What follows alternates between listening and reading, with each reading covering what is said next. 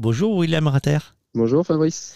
Comment ça va? Bah écoute, ça va très bien. Ouh, une petite voix éraillée, on dirait. Un petit peu, ouais. C'est le risque du métier. Il y a des jours comme ça. Alors justement, en parlant de métier, comment on définit ton métier? Comment définir mon métier? Euh, Déjà, bah, je, je travaille au sein d'une équipe. Mon métier fait partie d'un groupe de métiers qui font qu'on on fait de la télé, on fait de l'audiovisuel. Et mon métier, en fait, c'est à la fois de l'artistique et de la technique.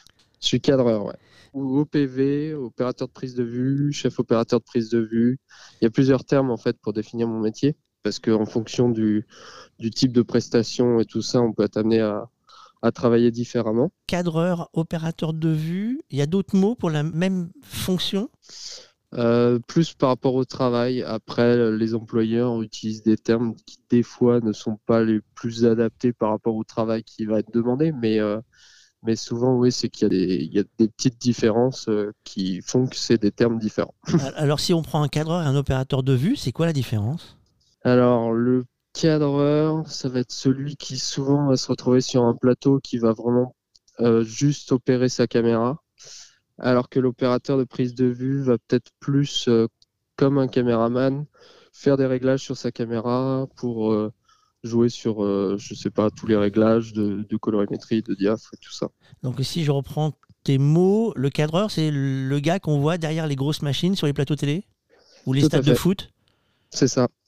C'est complètement ça. On travaille avec le réalisateur en fait qui va nous demander certains cadres, certaines choses, et du coup en fonction de ça, nous on va créer notre cadre et on va jouer sur justement des manettes. On a une manette pour le zoom et on a une manette qui gère la mise au point. Et du coup avec ces deux manettes là, on crée nos cadres. Tu es un exécutant aux, aux ordres d'un réalisateur, c'est ça? Ouais, c'est ça.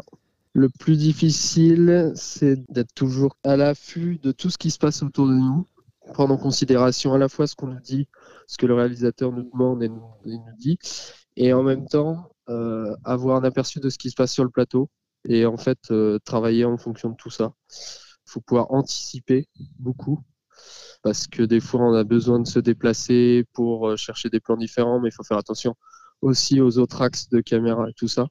Donc c'est tout un travail en fait de, minutie et de, coordination voilà, de, euh, plusieurs éléments euh, pour, obtenir ce que, le réalisateur demande. on, se retrouve parfois avec un trombinoscope pour essayer de savoir qui on doit filmer. Ouais, on a des fois plusieurs intervenants euh, qu'on ne connaît pas et dont on doit apprendre un peu soit de leur visage, soit aussi reconnaître au son de leur voix euh, qui parle et très rapidement pouvoir euh, aller sur la personne lorsqu'on n'est pas à l'antenne. Rapidement, c'est ça le- le- l'objectif du cadreur, c'est il faut être rapide? rapide, efficace et et voilà ouais c'est surtout les, les, deux termes qui définissent un peu ouais, mon métier. Est-ce que c'est stressant? C'est un peu stressant ouais. Au début euh, quand on n'a pas l'habitude, on a la pression du live, il faut pas faire d'erreur et en même temps on est euh, on sait qu'on est une équipe, qu'on est plusieurs à travailler sur le projet. Donc on a une espèce de, de, de dynamique qui fait que voilà, on- quand ça démarre, on est tous euh, concentrés, on est tous, tous à fond, et puis, puis au fur et à mesure du temps, le stress s'en va un peu. Quoi. Il y a une fatigue qui s'installe, qui peut s'installer sur une émission. La fatigue, ça peut dépendre de la durée de l'émission, si c'est une émission euh, de routine, ou, du coup il manque des fois des, petits enjeux, des, petites choses, et puis après ça, peut dépendre aussi de l'horaire, de ce qu'on a fait avant, parce que des fois on enchaîne euh, parfois des, des grosses journées de travail, euh, on finit tard le soir et on reprend très tôt le lendemain, donc du coup il y a, il y a oui forcément un peu de fatigue, et du coup il faut, faut essayer d'être le meilleur, euh, le- le- donner le meilleur de soi-même euh, à chaque fois. quoi. Alors, sans forcément avoir une journée type, il y a une, une organisation type dans ce type de travail? L'organisation, c'est quand on arrive, nous, sur le plateau, souvent, euh, il y a des assistants vidéo qui ont déjà préparé tout le matériel, les pieds, les, les caméras et tout ça, donc tout est préinstallé. Et en fait, nous, on arrive, on, on règle les caméras euh, en fonction de nos, euh, habitudes, voilà. Et, euh, et après, on va faire des répétitions avec le réalisateur, le présentateur ou l'animateur en fonction du type d'émission. On va, voilà, on va tous se mettre derrière nos caméras, faire des répétitions et jusqu'au moment où l'émission va démarrer et du coup, c'est parti. Quoi. Il y a beaucoup de temps de, préparation avant un, un direct? Ça dépend le type d'émission. Ça dépend si. Parce que des fois, quand c'est des récurrences et que chacun connaît déjà son travail et tout ça, forcément, on va avoir moins besoin de, répéter des choses.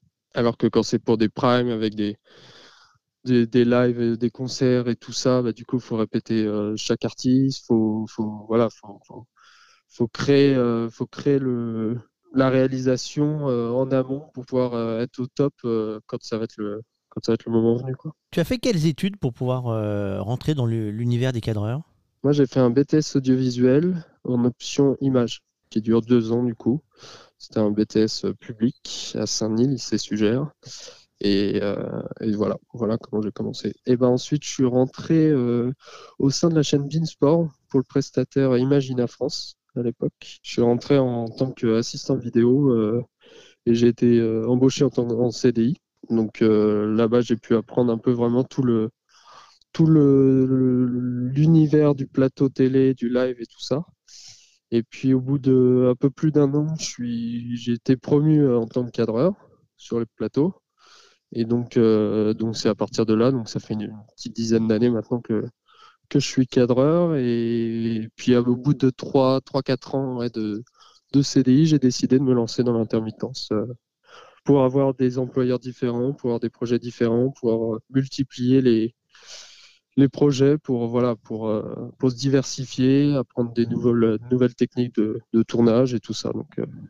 Il y a un conseil à donner à ceux qui veulent rentrer euh, dans l'univers, dont l'univers de l'intermittence? Le conseil que je pourrais donner, c'est de, de, se donner à fond, d'être le, le meilleur de soi-même, d'essayer de multiplier les petits projets, même si des fois c'est pas forcément euh, pas forcément payé, qu'on va on va donner plus de sa personne que ce qu'on devrait. Mais c'est ça qui nous permet d'apprendre et de voilà de pouvoir évoluer, gagner en expérience et puis derrière euh, se faire reconnaître, se, de se faire un nom et puis euh, et puis pour pour l'intermittent c'est ça, c'est que aujourd'hui c'est vraiment il faut rentrer dans des réseaux rentrer dans des plannings et puis après voilà il faut, faut, faut être au top quoi. Euh, c'était quoi le, rêve du petit William? Le rêve de petit William, euh, c'était d'être footballeur. Donc, euh, raté. je suis pas footballeur aujourd'hui, mais par contre, je filme les footballeurs. Donc voilà, j'ai peut-être réussi à moitié mon rêve de, petit gamin. Depuis que tu es cadreur, y a-t-il eu un, pire souvenir et, un meilleur souvenir dans cette carrière? Euh, pire souvenir, j'ai pas, euh, j'ai pas quelque chose qui me vient en tête là tout de suite. Euh, non, après voilà, il y a, des bons et des mauvais tournages, il y, a des, des bonnes journées, des mauvaises journées, et, et puis on, voilà, moi je prends tout ça un peu à, comme de l'expérience, même s'il y a des échecs ou tout ça, euh, c'est pas c'est pas forcément une mauvaise chose. C'est ce que c'est ce qu'on essaie de nous apprendre à chaque fois, c'est que une fois qu'on a fait l'erreur une fois, on, on, la répétera pas la, fois prochaine. Donc c'est voilà, moi je je, je travaille comme ça, j'apprends comme ça, mais euh, j'ai pas j'ai pas un exemple là euh, d'une bonne ou d'une mauvaise euh, situation si je peux. Le Covid, ça a changé la façon de travailler pour la réalisation, les cadrages? Le Covid, alors moi je travaille plutôt en télévision, donc on, a été un peu épargné euh, par le Covid euh, dans le sens qu'on a eu du boulot euh, voilà, pendant ces deux dernières années. Mais sur un plateau, à part le fait qu'on était masqué et qu'il n'y avait plus de public, ça n'a pas, non, ça pas changé grand-chose sur notre manière de travailler. William Ratter a-t-il une patte secrète?